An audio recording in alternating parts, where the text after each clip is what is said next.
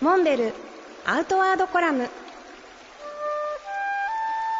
モデルでフィールドナビゲーターの中川きらです辰野勇会長今週もよろしくお願いします、はい、よろしくお願いします。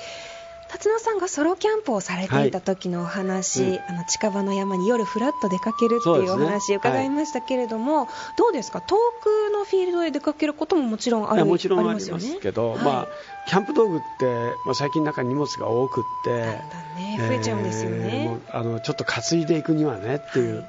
まあ、だから車で出かけることが多いんですけど、まあ、僕の場合はあのソロキャンプっていうのはすごくシンプルではい、ライトファーストすなわちもう非常にコンパクトにまとまりますから、うんまあ、それをあのキャリーバッグに詰め込んでそれでまずね空港に出かけるんですよ。く空港ですかはいはい行き先を決めずにえ決めずに空港へ、はいまず行く、で空席のあるところを見つけてえ65歳以上になるとですねはい各航空会社がシニア割引っていうのがありましてですそういうのがあねるんですね、えーどこまで飛んでも一定料金みたいなはいすごく格安で飛行機飛べるんですねはいだから空席見つけてああ今日は沖縄がいいかなとか、え素敵、えー青森がいいかなとか決めて切符買って乗っちゃうわけですよ空港に行くまで行き先がわからないわからないキャンプ先がわからないわか らない。わからない。それで、まあ、空港に着いてから、レンタカー借りて。で、まずね、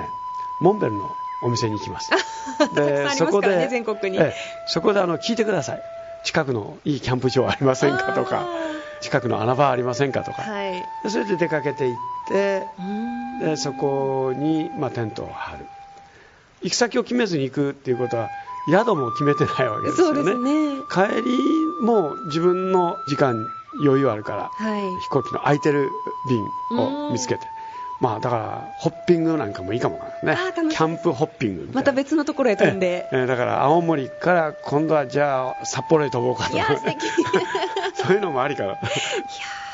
生きる力がさらに高まりそうないやいや旅の仕方楽しいです本当はあの究極の自由をもいやー 求めていいですねこのソロキャンプのお話本当に尽きないまだまだ伺いたいことあるので次週もぜひソロキャンプのお話をよろしくお願いします、はいよろしくお願いしますモンベルアウトワードコラム辰野勇と中川きらがお送りしました次回もお楽しみに